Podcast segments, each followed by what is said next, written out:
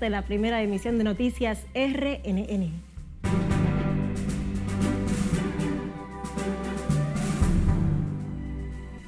Presidente Luis Abinader junto a su esposa Raquel Arbaje diserta en Santiago sobre el tema retos actuales, familia y gobierno.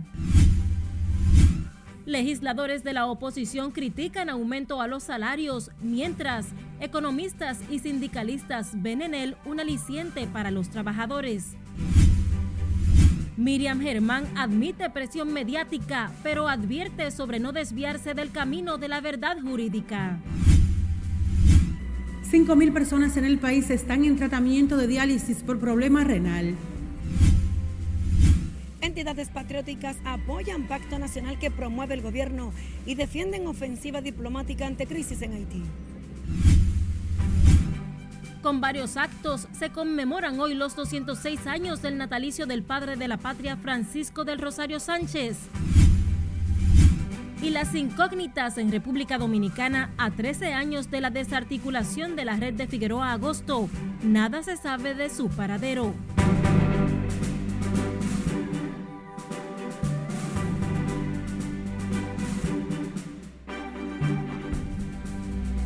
Bienvenidos en nombre de todo el equipo a esta primera emisión de noticias RNN. Soy Escarelet Guichardo y tengo el honor de informarles en este jueves 9 de marzo. La Procuradora General Miriam Germán invitó al Ministerio Público a tener en cuenta que su función no es solo actuar, sino también absorber cuando existan pruebas al determinar que los fiscales no son verdugos de la ley. Nelson Mateo con los detalles.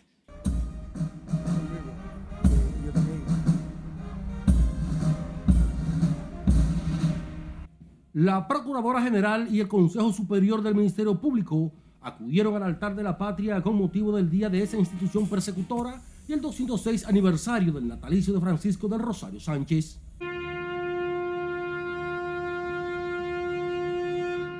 Al encabezar los actos conmemorativos del Día Nacional del Ministerio Público, Germán Brito dijo además que el protagonismo que se le reconoce a la persecución del delito solo se sostiene sobre la base de un accionar íntegro, imparcial y objetivo. En momentos actuales nos encontramos bajo una constante presión mediática para la resolución de los casos en curso. Entendemos que es un clamor que responde a los altos niveles de frustración acumulada, producto de la impunidad que ha. La ofrenda floral de la plana mayor de la Procuraduría coincide con el cierre de los actos del mes de la patria y el 206 aniversario del nacimiento del patricio Francisco del Rosario Sánchez.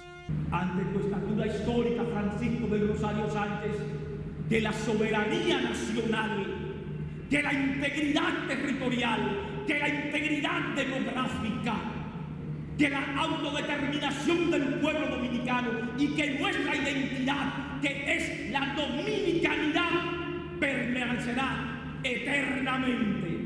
Germán Brito, ante el busto de los patricios, propuso rescatar el legado imperecedero de Rosario Sánchez de honestidad, templanza y compromiso con sus ideales. Quiero repetir, y ojalá quede grabado en la memoria, en la memoria de todos los que ejercemos este oficio, y son las palabras de Sánchez, de ese ilustre mulato, cuando dijo, tener presente que vuestro ejercicio no es exclusivo para la acusación, sino también para la solución, porque no sois el verdugo de la ley. La titular del Ministerio Público reconoció que la sociedad quiere ver justicia y sentirse protegida por los actores del sistema, pero advirtió que ese anhelo general no debe apartar al Ministerio Público del camino de la verdad. Nelson Mateo, RNN. El ministro de Educación Superior, Ciencia y Tecnología advirtió que debe haber sanciones ejemplarizadoras para evitar que actos vergonzosos como el ocurrido en el Liceo Unión Panamericana entre menores de edad se repita en los centros educativos sin importar el nivel. Franklin García Fermín dijo que el sistema de educación debe establecer protocolos preventivos de relaciones íntimas en centros de estudio. Es un hecho eh, repugnable, ¿verdad? Un hecho que debe ser rechazado por toda la sociedad dominicana y muy particularmente por las autoridades del Ministerio de Educación, que estoy seguro que de inmediato han reaccionado tomando medidas al respecto, eh, tanto para imponer sanciones eh, a todo el que sea responsable de ello, como también eh, tomar medidas preventivas. El ministro de Educación Superior refirió al tema durante un recurrido por la Facultad de Ingeniería de la Universidad Autónoma de Santo Domingo, donde junto al decano hizo un levantamiento de la condición de sus instalaciones para su reparación con una inversión inicial estimada de 200 millones de pesos. Este jueves el país conmemora el 206 aniversario del natalicio del patricio Francisco del Rosario Sánchez, quien luchó a favor de la liberación del pueblo con un llamado a resaltar los valores y méritos de su participación en la gesta patriótica que libertó e independizó a la República Dominicana.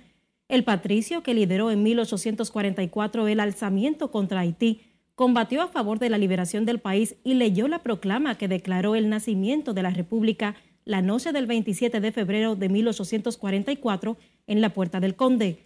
Por sus aportes a la causa independentista, el político y líder dominicano es considerado fundador de la patria dominicana junto a Juan Pablo Duarte y Matías Ramón Mella. Con la conmemoración del natalicio de Sánchez, el país concluye el mes de la patria, que cada año inicia con el día del nacimiento de Juan Pablo Duarte, el 26 de enero de 1813. En San Juan de la Maguana, con varias actividades, fue celebrado el 206 aniversario del natalicio del patricio Francisco del Rosario Sánchez.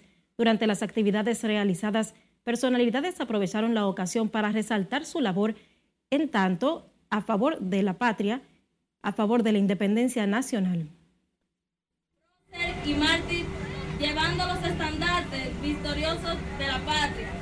Prócer desde antes de la gloriosa noche del 27 de febrero del año 1844, en la que desempeñó como protagonista enarbolando la primera bandera nacional en la Puerta del Conde. Para honrar la memoria de uno de los hombres, padre de la patria, Francisco del Rosario Sánchez.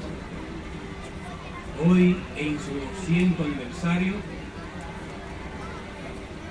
de su nacimiento la escuela que lleva su nombre les invita a cada uno de ustedes. Es innegociable nosotros dejar de rendir flor en una mañana como hoy a nuestro Padre de la Patria, hombre sin tacha, hombre sin mancha, hombre que en estas tierras fue abonada con su sangre y hombre que nos legó un buen un buen amor a la patria, un sacrificio a la patria y sobre todo ese fervor patriótico en el que estuvo siempre defendiendo la soberanía nacional. Un desfile por las principales calles, una misa, depósitos de ofrendas florales y otras fueron algunas de las actividades realizadas en San Juan este jueves con motivo de la fecha. Francisco del Rosario Sánchez fue asesinado a sus 44 años de edad el 4 de julio del año 1861 en San Juan de la Maguana, donde por mucho tiempo estuvieron sepultados sus restos. Participantes en los actos conmemorativos de su natalicio exhortaron a las nuevas generaciones a emular el ejemplo del patricio, quien siempre estuvo comprometido con la soberanía nacional. Vamos a Santiago, donde el presidente Luis Abinader junto a su esposa Raquel Arbaje fueron los invitados de la conferencia empresarial Manuel Arsenio Ureña. Ambos disertaron con el tema Retos actuales, familia y gobierno. Junior Marte nos cuenta más.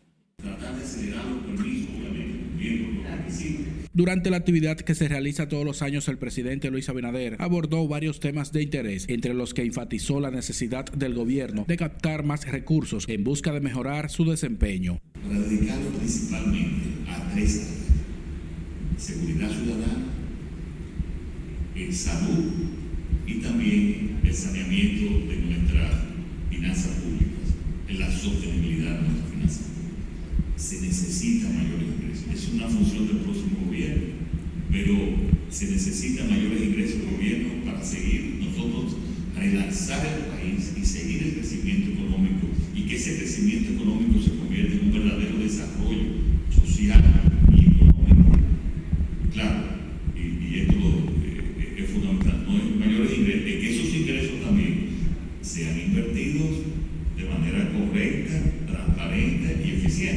La pareja presidencial también abordó el tema familiar y lo que esto representa desde el Estado. Esas vacaciones, con su, donde quiera que sea, en el país, donde fuese, pero ese espacio con la familia, de compartir, de invitar a los abuelos para que estén con sus nietos, eso es fundamental. De buscar esa privacidad y a la vez poder ser tú frente a todos, muchas personas en el ámbito político que podrían no pensar igual que tú. El mandatario junto a su esposa definió además la línea del gobierno para facilitar los procesos burocráticos, pero asimismo velar por la transparencia del Estado dominicano. Y todo eso en base a mi experiencia en el sector privado, de eh, lo limitante que es esa burocracia. Igualmente abordó el tema de la reforma a la Policía Nacional e instó a la sociedad a que se empodere. Que la continúe, Hoy sabemos cuánto es el crimen aquí en Pekín, sabemos cuánto es el crimen en, eh, en Cienfuegos, sabemos cuánto es en Pueblo Nuevo. Y ese es el comienzo para tomar los diagnósticos correctos. En la actividad que se llevó a cabo en el Centro de Convenciones de UTESA participaron las fuerzas vivas de la ciudad de Santiago, entre ellos empresarios, así como funcionarios del gobierno. En Santiago, Junior Marte, RNN. Nos vamos a comerciales, pero al volver, detalles de nuestra serie Figueroa Agosto, El Poder del Narco y sus secuelas en República Dominicana. Y el apoyo de los patrióticos a la ofensiva diplomática para enfrentar la crisis en Haití. Más al volver. Sigue en sintonía con la primera emisión de noticias RNN.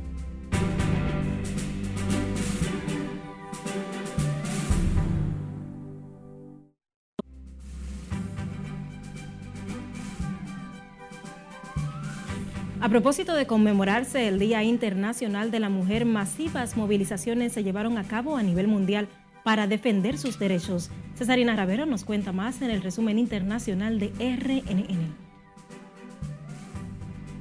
Las masivas movilizaciones por parte de las féminas de todos los continentes caracterizó la conmemoración del Día de la Mujer tras considerar los retrocesos en países como Afganistán, o el aumento de feminicidios en América Latina. Más de 2.000 mujeres desafiaron las autoridades del conservador y patriarcal Pakistán, donde las niñas han sido borradas de la vida pública, lamentó el secretario general de la ONU, Antonio Guterres. El presidente de Francia, Emmanuel Macron, presentará un proyecto de ley para incorporar el derecho al aborto en la constitución de su país. El mandatario expresó que el Parlamento tiene la última palabra, ya que la aprobación depende de los debates. El proyecto de ley de reforma a la Constitución se elaborará en los próximos meses y el presidente francés aprovechará la oportunidad para complacer a los simpatizantes de la legalización del aborto. Las dos cámaras del Parlamento ya se han pronunciado a favor de la constitucionalización del derecho al aborto el pasado noviembre con 333 votos a favor y 32 en contra. El Senado francés aprobó el artículo clave del proyecto de reforma de pensiones que eleva la edad mínima de jubilación de los 62 a los 64 años. El ministro de Trabajo aseguró que todavía falta por examinar y aprobar otros puntos de la controversial reforma incluido fijar el porciento del salario que corresponderá a la persona al momento de jubilarse. La Liga Árabe condenó enérgicamente la muerte de ocho palestinos a manos del ejército israelí en un campo de refugiados en Jenin, en Cisjordania, tras considerarlo como un terrorismo de Estado. También denunció los supuestos asaltos por parte de los colonos judíos en la explanada de las mezquitas en Jerusalén Este y los presuntos ataques contra los campos de refugiados palestinos. La Cámara de Representantes del Congreso de Estados Unidos rechazó retirar sus tropas de Siria, como solicita el proyecto de resolución impulsado por el congresista republicano Matt Gaetz. El documento fue apoyado por 103 congresistas, de los cuales 56 son demócratas y 47 republicanos, mientras que 321 votaron en contra. Pese a la derrota del proyecto, el legislador argumentó que deberían retirar las tropas estadounidenses, puesto que no les incumbe Medio Oriente, que justifique instituir el caos en una demarcación y criticó que, supuestamente, la Casa Blanca apoya a los terroristas del Estado Islámico, fortaleciendo a los rebeldes en Siria e Irak. Muere un geólogo y dos estudiantes tras quedar atrapados en una mina de Posata en Suria, Barcelona. Los estudiantes que estaban cursando un máster en la Universidad Politécnica de Cataluña y otro realizando la pasantía en la empresa que opera la mina fueron víctimas de una roca que se desprendió provocando la tragedia a 900 metros de profundidad. Al lugar se presentaron los organismos de emergencias. Sin embargo, hasta el momento no han podido rescatar a los demás trabajadores mineros que quedaron atrapados, cuyo número total se desconoce. En las internacionales, Cesarina Ravelo, RNN. Regresamos al plano local. Entidades patrióticas favorecieron este jueves la decisión del gobierno de crear comisiones de visitas a los Estados Unidos y Europa para llevar ante los organismos internacionales una ofensiva diplomática agresiva por la crisis en Haití que afecta a República Dominicana.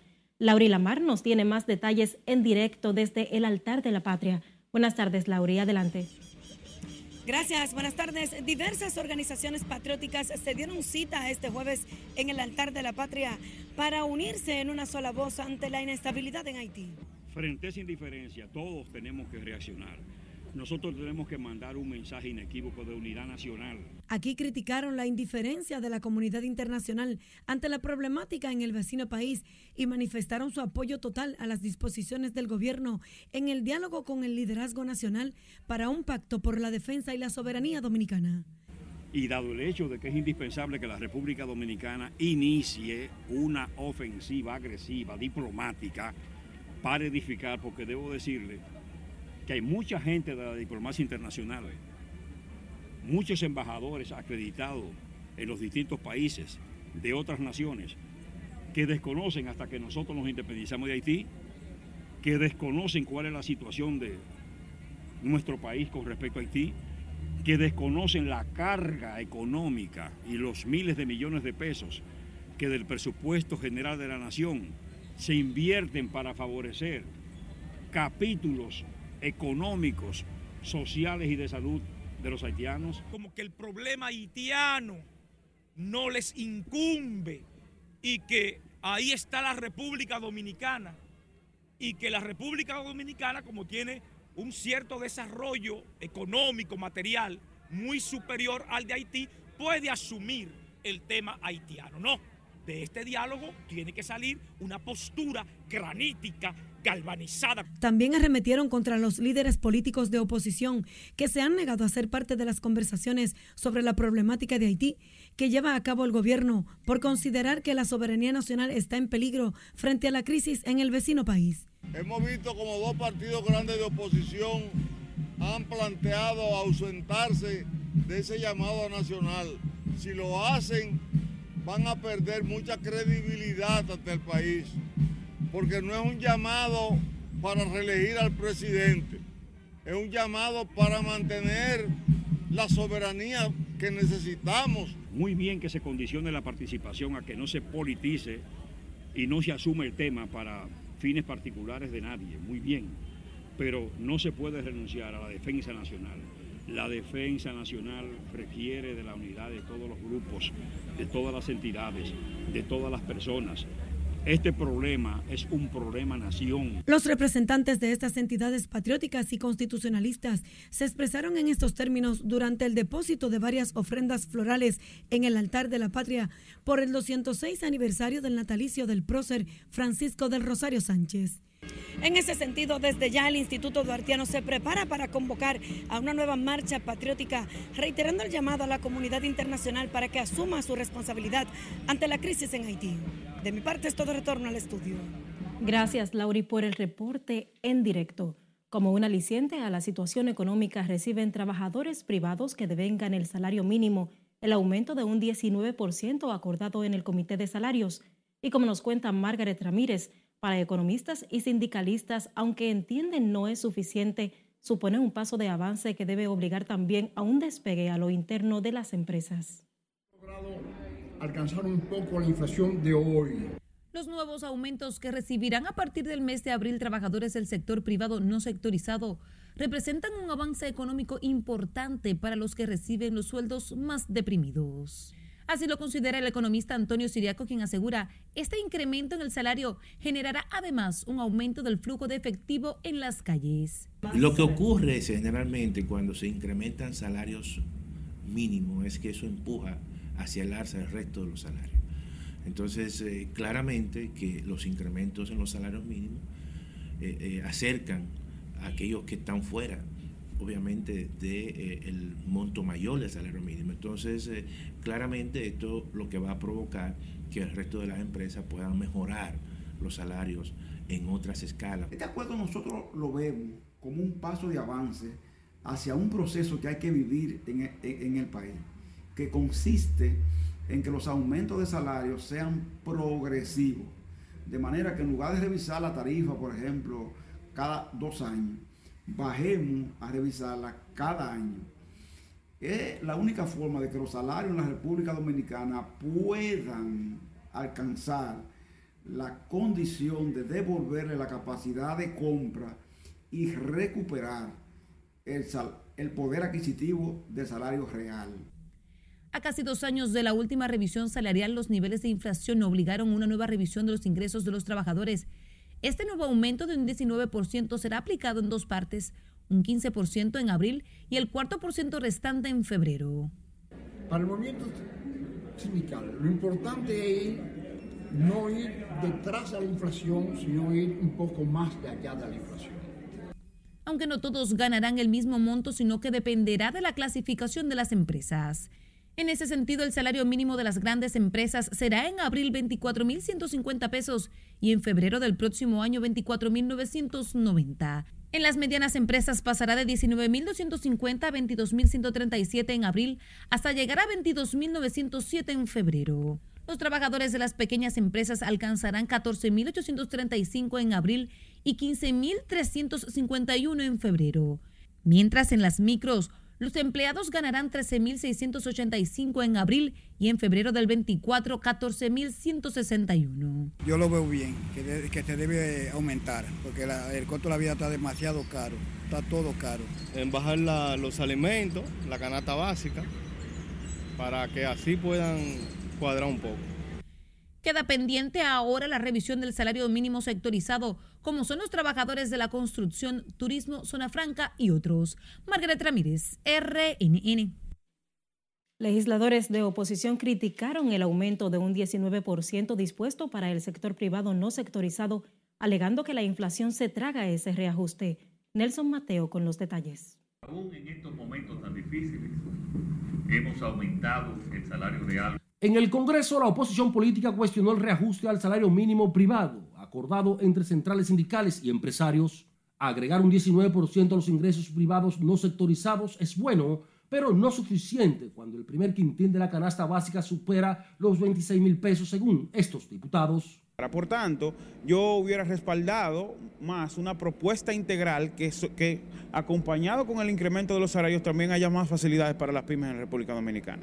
Ese aumento no compensa porque los precios de la canasta familiar se han disparado. Este congresista también considera que el aumento salarial debió ser integral. El poder adquisitivo de ese 19% se reduce quizá a un 1%. Es decir, no hubo un tal aumento. Eso es para satisfacer a una sociedad que tiene de conocimiento y para favorecer a las élites económicas. El oficialismo, sin embargo, entiende que aumentar el salario solo contribuye a mejorar la condición de vida de la población. Un pequeño aumento de sueldo, ¿en qué le va a afectar?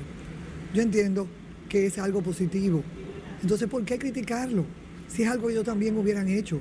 Entonces, yo no entiendo cuál es la forma de manejarse de la oposición porque todo lo critican. En nada se quieren involucrar. No quieren asumir una responsabilidad. Sí, creo que es una es justo y necesario el aumento. Eh, eso viene a paliar eh, la situación que está viviendo no solamente nuestro país, sino el mundo entero. El reajuste a los ingresos privados en un 19% presiona ahora el aumento al sector público. Nelson Mateo, RNN. El Partido de la Liberación Dominicana denunció ante la Procuraduría General de la República la supuesta compra con recursos del Estado de los alcaldes de los partidos de oposición. El encargado del Departamento Jurídico del PLD, José Dantes, y el senador Iván Lorenzo pidieron al Ministerio Público investigar a los funcionarios que estarían sobornando a esos ejecutivos municipales para que pasen a formar parte del PRM. Por la posible comisión de los delitos de coalición de funcionarios, prevaricación, soborno o cohecho de funcionarios públicos, así como por la violación a la ley de función pública. Nosotros no solamente en el día de hoy estamos apoderando al Ministerio Público de una investigación sobre los hechos presuntamente delictuosos, sino que también vamos a acudir a todos los foros, a todos los organismos internacionales que sean necesarios. En la querella sometida por la Comisión Peledeísta se establece que los recursos públicos al gobierno ha logrado comprar a 39 alcaldes y directores distritales, sin embargo no llevaron pruebas que sustenten su denuncia. El presidente de la Federación de la Lucha contra las Drogas, Francisco Núñez Cáceres, mostró preocupación por el aumento de drogas, eh, de consumo de drogas entre niños y adolescentes y la descomposición social que asegura empuja a la nueva generación hacia las adicciones. Insistió en que se deben diseñar y aplicar políticas de prevención más eficaces, así como crear suficientes infraestructuras especializadas para tratar esa problemática. Nosotros tenemos, por ejemplo, eh, un convenio con una institución de California donde eh, estamos en capacidad de preparar los maestros, tanto eh, primaria como secundaria, a los fines de que sirvan de multiplicadores, a los fines de que impartan la docencia, así como los 12.500 miembros que tenemos a nivel nacional, donde estamos en 18 provincias y 34 municipios. En ese sentido, también llamó al Ministerio de Educación a que impulse la ley que se encuentra engavetada en el Congreso Nacional sobre la prevención de las drogas en las escuelas.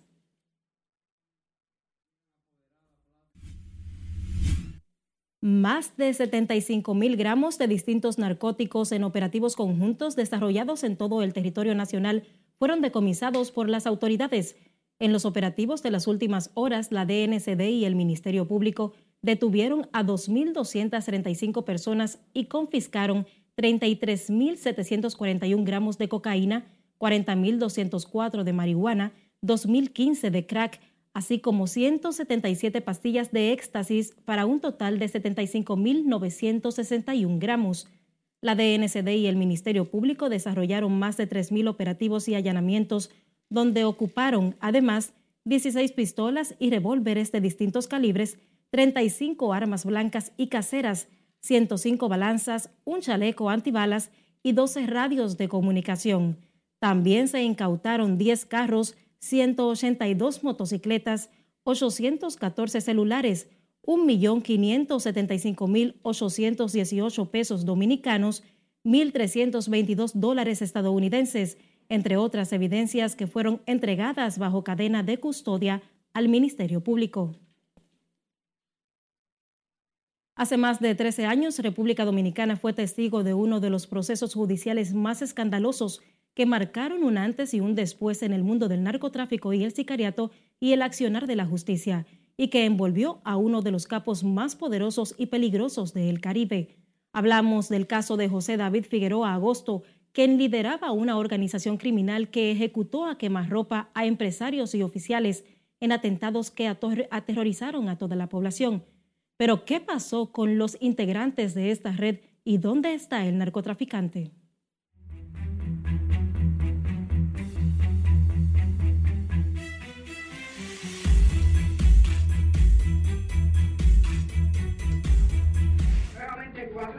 Del 2008, acusados viajaron a la República Dominicana para con Figueroa.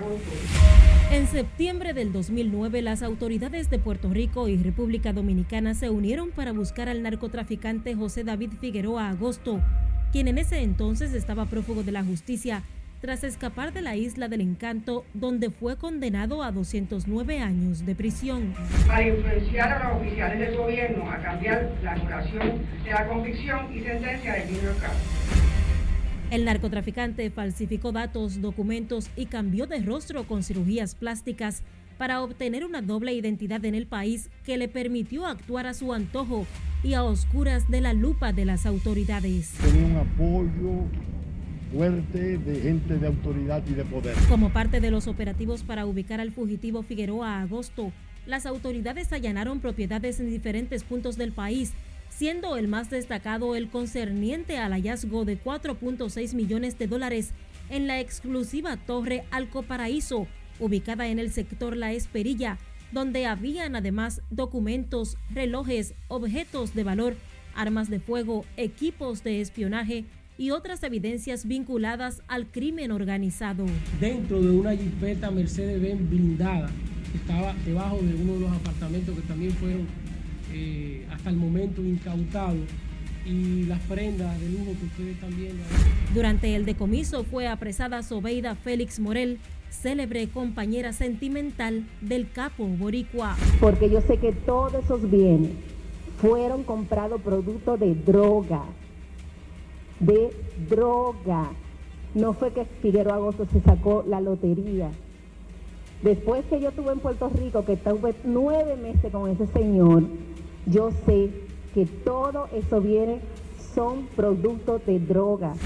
Ese mismo año, meses después del millonario decomiso, el país fue testigo del inicio de una estela de muertes que invadió a la población con sentimientos de incertidumbre, preocupación y temor. Ellos reciben las instrucciones y la encomienda de las operaciones. Tienen que ejecutarlas y entonces darle detalles. El primero de estos fue el asesinato del entonces coronel de la policía José Amado González González el 24 de diciembre del 2009, interceptado por sicarios que le propinaron 13 disparos en el vehículo donde se desplazaba junto a su esposa Madeline Bernard, quien resultó con heridas de bala. Madeline, ¿para qué te ¿Tú tienes algo que decir, Madeline? Levanta. Madeline, ¿tú tienes algo que decir? ¿Para qué te felicitaron otro crimen atroz ocurrió en febrero del 2010. Omar Ramón Antigua Polanco, uno de los hombres de confianza y jefe de operaciones de José Figueroa Agosto, fue acribillado con al menos 16 disparos en el parqueo de un supermercado. No voy a intervenir en tu decisión, pero ten cuidado, cuídate que la cosa no está fácil. O sea, ahí mismo lo sentenció a muerte cuando le dijo eso por plan B, lo sentenció a muerte y los resultados ya ustedes lo vieron en el pequeño video. El 10 de marzo de ese año, Alfredo Rodríguez, conocido como Niño Pata Corta, recibió 26 disparos en La Romana. Ese mismo mes, Gabriel Arias Castillo, alias El Pelotero, quien guardaba prisión tras el hallazgo de un arsenal de armas en Villamella, fue apuñalado en la penitenciaría La Victoria durante una supuesta riña entre reos vinculado también a Figueroa Agosto. El 14 de mayo del 2010, desconocidos asesinaron a Rubén Soto, de 78 años, propietario de la panadería La Francesa, junto a dos empleados. El hombre era padrastro de la viuda del coronel José Amado González González, vinculado al organigrama de la red criminal del Boricua. El sicario de, que mató a Soto Hayek con dos pistolas, tenía dos pistolas, él solo, y que mató a Omar Antigua Polanco. Hasta la fecha, estos crímenes quedaron sin resolver a pesar de que se comprobó que las víctimas pertenecían a la red de narcotráfico y crimen organizado del capo también conocido como Junior Cápsula. Figueroa Agosto tenía poder adquisitivo, bastante dinero, millones de dólares. Él podía pagar y sobornar a oficiales. Joey Impresia y su piloto Junior Figueroa, el la organización criminal transportaba entre Puerto Rico y República Dominicana altas cantidades de cocaína y para estos fines utilizaban testaferros que compraron embarcaciones para vender los narcóticos una vez llegaban a su destino final en la isla del encanto. Específicamente este grupo eh, iba al área este de la República Dominicana y de allí entonces hacía la distribución muchas veces a través de Puerto Rico para Puerto Rico y para la costa este de Estados Unidos a través de otro grupo, que es el grupo de Ángelo Millones, con quien trabajaban en equipo. El narcotraficante escapó de las autoridades dominicanas y fue apresado en Puerto Rico el 17 de julio del 2010. En nuestra siguiente entrega repasaremos las personas que fueron apresadas vinculadas a esta red, entre estas figuras de la televisión y que cumplieron condenas por el caso. Lo conocí a través de una persona, una primera persona que él me envió a, a, a operar yo lo operé, quedó satisfecho, después le hice un procedimiento a él, operé la esposa, operé algunas personas relacionadas con él. Además, el proceso de apresamiento y extradición de Figueroa a agosto hacia Estados Unidos y las incógnitas que han quedado en torno al paradero del narcotraficante. Junior, ¿qué tienen que decir?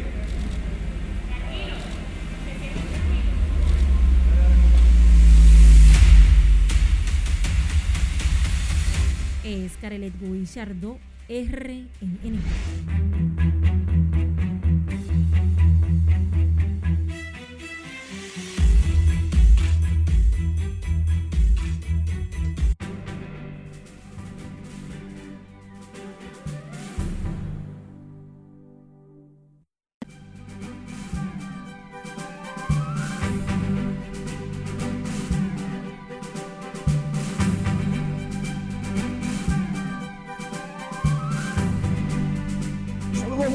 Desde el Club Paraíso en el 94 aniversario de la Asociación de Cronistas Deportivos de Santo Domingo. Hoy, que es el Día Nacional del Cronista Deportivo, se están celebrando varias actividades, entre ellas un conversatorio con varios comentaristas y narradores de la Liga Dominicana de Béisbol. Además, se va a entregar una placa al cronista deportivo más longevo, 60 años como cronista deportivo don Luis Andrés Van der Horst, se va a firmar un convenio con Producciones Apolo para regentear la premiación pelotero estrella de la semana. A todos los cronistas deportivos, muchísimas felicidades en su día. Y ahora vamos a escuchar a Ronnie Linares, manager del equipo dominicano, y a Robinson Cano, luego de la victoria contra los Bravos de Atlanta 9 por 0 en el juego de exhibición 1 con miras al Clásico Mundial de béisbol. No, no, feliz, contento de ver a los muchachos salir a hacer lo que tienen que hacer, ¿entiendes? Eh, impresionante la forma como pichamos, eh, una sola base por bola, a pesar de un poquito de descontrol al final. Eh, los muchachos que entraron en la segunda mitad del juego, tú sabes, esos muchachos el ser humano es una criatura de hábito, ¿tú entiendes? Y a veces es difícil para esos muchachos ajustarse.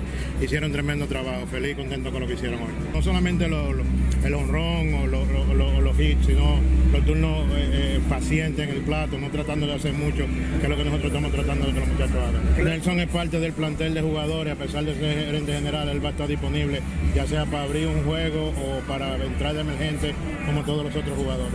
Después de tener tanto tiempo sin quechar, una de las cosas que nosotros le pedimos a y fue que trabajara bastante y lo hizo. El plan es de él mañana eh, jugar un poco primera y entrar a la segunda mitad que Chapa porque se mantenga frente. Tengo la no del primer encuentro. Robinson Cano lució muy bien, todo el mundo vio cómo lució hoy.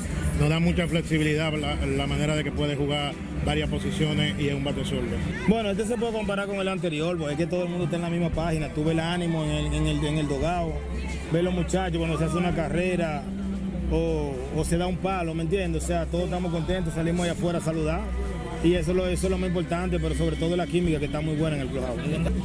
Sí, no, de verdad que contento de poder hacer ese trabajo, ya que tú sabes lo que ha visto en el camino. Y, ¿qué te digo? Uno se prepara, ¿me entiendes? Y contento de, de poder venir el primer día, poder aportar al equipo.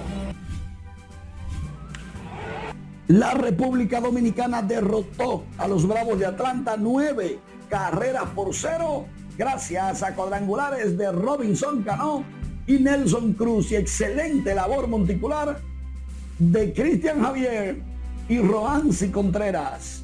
La República Dominicana se enfrenta este jueves en el segundo juego de preparación contra los mellizos de Minnesota en Fort Myers, Florida.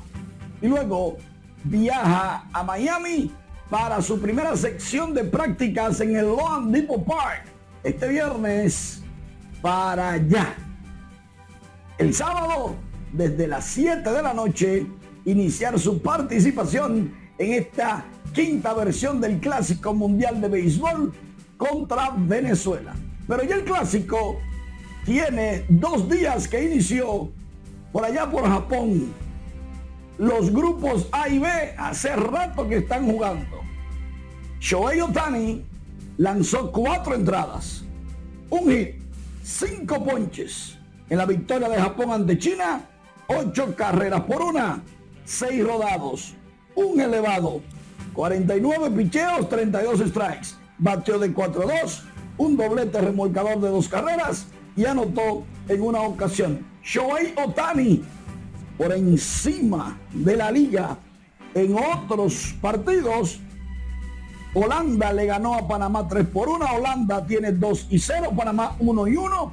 Mientras que Italia derrota a Cuba y logra su primera victoria de por vida en un clásico mundial de béisbol. Cuba con 0 y 2 en una posición difícil, aunque no imposible, para avanzar a los cuartos de final. Ya esta noche República Checa se enfrenta a China y comenzando a las 12 y media de la madrugada, Cuba a Panamá, Corea a Japón, Italia a Taiwán y China contra Australia completan los partidos de este viernes.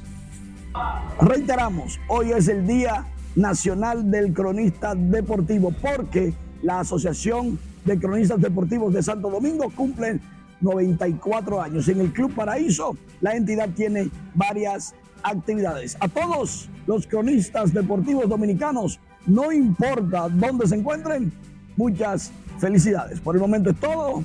Continúo con ustedes. Gracias a nuestro compañero Manuel Díaz, quien nos reportaba en directo. Y desde Noticias RNN nosotros nos sumamos a las felicitaciones al cronista deportivo en su día. En otra información, 5.000 personas en el país están en tratamiento por diálisis por problemas renales, comprometiendo la vida y la economía de los que padecen de la peligrosa enfermedad. Siledis Aquino está en directo y nos amplía. Buenas tardes, Siledis. Adelante. Buenas tardes. En efecto, las enfermedades renales van en ascenso en el país, lo que preocupa a los especialistas. El 80% de los pacientes que inician diálisis no saben que están enfermos de los riñones.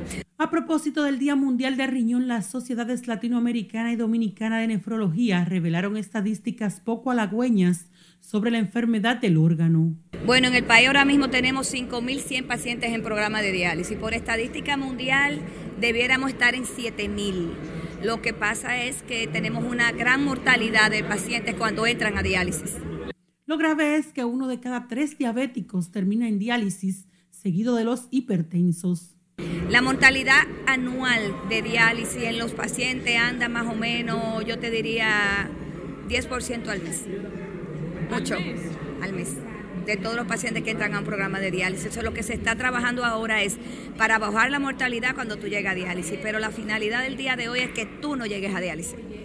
Hoy día la enfermedad renal a nivel latinoamericano se considera como una epidemia silente, así como hubo una pandemia del COVID, así mismo hay una pandemia de enfermedad renal.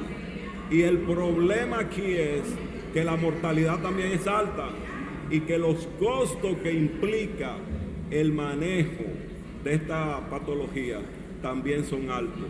Un signo de alerta al que las personas deben prestar atención es que si hacen espuma al orinar, pudieran padecer enfermedad renal. Un alto número de los enfermos renales terminan en diálisis o trasplante. Inevitablemente estuve en tratamiento de diálisis por nueve años. Eh, a pesar del tratamiento pude lograr todo lo que una persona normal realmente quiere, hacerme profesional, casarme, especializarme, mi hija. Entonces, a esos pacientes que están allí en diálisis, pero aquellos familiares de esos pacientes que todavía sienten ese temor de desprenderse de un órgano para que otro pariente pueda continuar viviendo, que se vean en el gemelo y que se vean en mí Nosotros, eh, gracias a Dios, no hemos tenido 20 años después de ese trasplante que ir a una sala de diálisis. Para prevenir la enfermedad renal, las personas deben realizarse exámenes de creatinina y evaluación con un especialista para descartar la afección. Los expertos recomiendan para evitar caer en este padecimiento el consumo abundante de agua y evitar las comidas procesadas y chatarras. Unas 500 personas están a espera de trasplante de riñón para enfrentar la grave enfermedad que les afecta. Por el momento son los detalles que les tengo. Ahora retorno con ustedes al set de noticias. Gracias a Siledis Aquino por este reporte en directo. El ambientalista Luis Carvajal cuestionó que el incendio en Vallejo Nuevo se produjera por un agricultor al afirmar que el área protegida no debería haber nuevas siembras. Carvajal recordó que existe una disposición que prohíbe nuevas siembras en Valle Nuevo y un desalojo de productores que debió concluir. Estos incendios ocurren en el marco de la continuidad de la agricultura al interior del, de Valle Nuevo, en zona donde está prohibida. Eh, admiten eh, el propio ministerio que había advertido al agricultor responsable de este incendio que no lo hiciera cuando no era suficiente advertirles. Es que no puede haber nuevos cultivos en Valle Nuevo de acuerdo a los múltiples anuncios que ha hecho el ministerio. Carvajal también reiteró que en San Juan de la Maguana no debe haber explotación minera y la sequía es una muestra de los daños que causaría la extracción de oro en la zona en la que hay dos presas como la de Sabaneta Yegua. El Instituto Nacional de Tránsito y Transporte Intrant informó que durante la Semana Santa no podrán transitar vehículos de carga en todo el territorio nacional. La decisión incluye a los camiones de una sola cola forma parte de las medidas de seguridad vial adoptadas con motivo al asueto que comienza.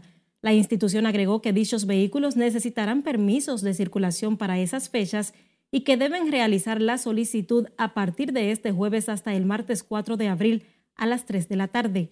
Sin embargo, los permisos solo serán otorgados a camiones de una cola que acarreen producto de alta prioridad como son combustible, agua, abastecimiento de alimentos, medicamentos, entre otros. Así finalizamos esta primera emisión de Noticias RNN. Gracias por el favor de su sintonía. Continúe disfrutando de la programación de la Red Nacional de Noticias.